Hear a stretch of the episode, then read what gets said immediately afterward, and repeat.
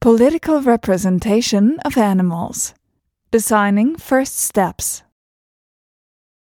We urge political leaders throughout Europe to strengthen the voice of animals in public decision making.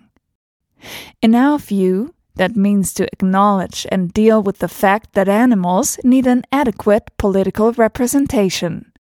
This will shed light on a blind spot in democracy. Representation is commonly understood as a basic element of democracies that enables the population to participate in decisions via proxies or agents. To date, the struggle for adequate political representation of vulnerable groups has largely excluded animals. It is time that states and state communities close this institutional void. Human communities regulate the lives of animals, increasingly via laws, and so the latter deserve to be represented in human political institutions too. We think the time is ripe to become explicit about representation of animals for at least two reasons. First, animal advocacy organizations emphasize the need for institutional reforms allowing them to tackle the sources of animal suffering more effectively. We believe such institutional reforms can be more successful when aligned to existing forms of democratic representation.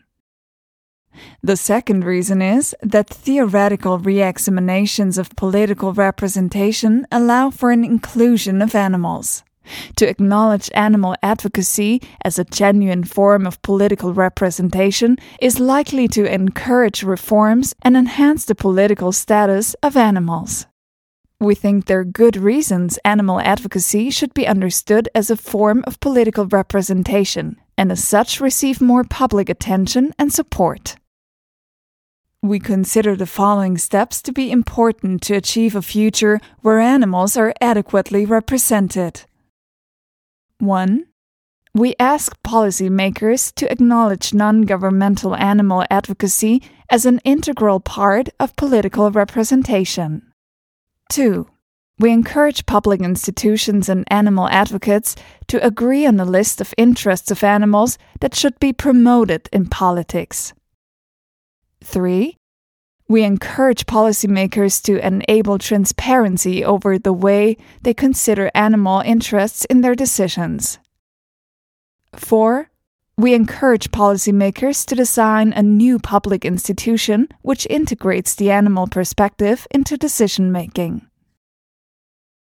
This policy paper serves as an opener for strategies and campaigns seeking to strengthen the political voice of animals. In the future, and in exchange with other NGOs, we want to become more concrete on institutional processes and changes enabling political representation of animals. For a more in depth analysis on the changing concept of political representation and how animal needs and interests can and should be represented, please see the long version of our policy paper.